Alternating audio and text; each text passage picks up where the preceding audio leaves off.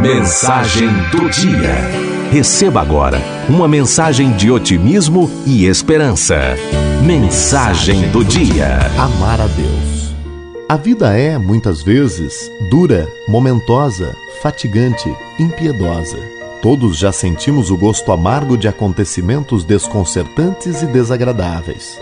Foram palavras sarcásticas proferidas por alguém? Foram traições praticadas por pessoas queridas? Foram ingratidões, calúnias, agressões? Foram injustiças? Foram instantes que nos fizeram desconfiar da presença divina em nossa vida. É verdade que tudo isso arrasa o nosso coração. E é verdade também que não podemos elevar as nossas mãos numa prece ao alto, se em nosso íntimo nos sentimos insatisfeitos e revoltados pelo que acontece conosco.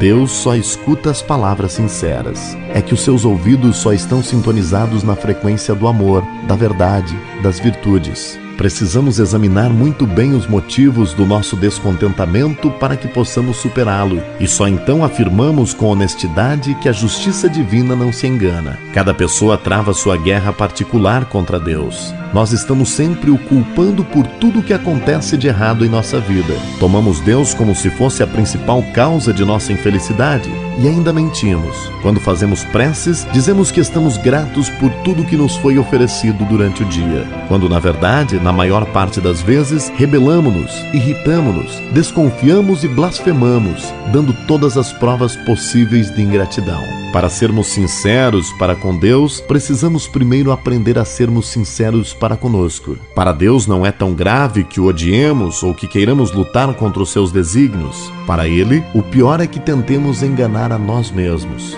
O homem que imagina estar odiando a Deus está tão somente demonstrando a falta enorme que sente dele. Porém, aquele que louva a Deus nos dias bons e o execra nos dias difíceis é vítima de uma ilusão ainda mais terrível. A fé não é um ornamento para ser ostentado nos dias de bonança. É sim um sustentáculo para os períodos escassos. Se não estivermos inteiramente convencidos de que Deus é infinitamente bom para conosco e de que Ele deseja o nosso bem e a nossa felicidade, será impossível amá-lo. É preciso que não tenhamos receio de afirmar: seja feita a tua vontade, pois é fundamental que acreditemos que a vontade de Deus nos é sempre favorável. Só assim o poderemos amar. É duro admitir que somos imperfeitos e que Deus é perfeição total. E é ainda mais difícil reconhecer que cada erro e cada dor não é culpa de Deus. Se é verdade que cada homem luta contra Deus, o místico é aquele que se deixou vencer por ele. Porque feliz só é quem se deixa vencer por Deus.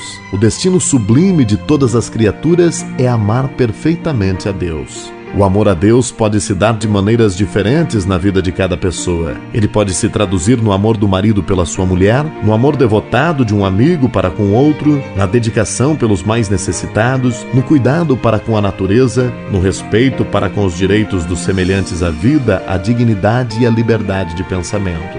Todo amor, se for sincero e intenso, conduz a Deus porque ele, que é humilde e paciente, espera que cada um o descubra espontaneamente, na mais forte alegria do seu próprio coração. Apenas no âmbito de nossos sentimentos mais autênticos podemos descobrir Deus. Por isso, não nos surpreendamos quando constatarmos um dia que, acima de tudo que nos é mais querido, foi sempre a Deus que amamos, mesmo sem saber.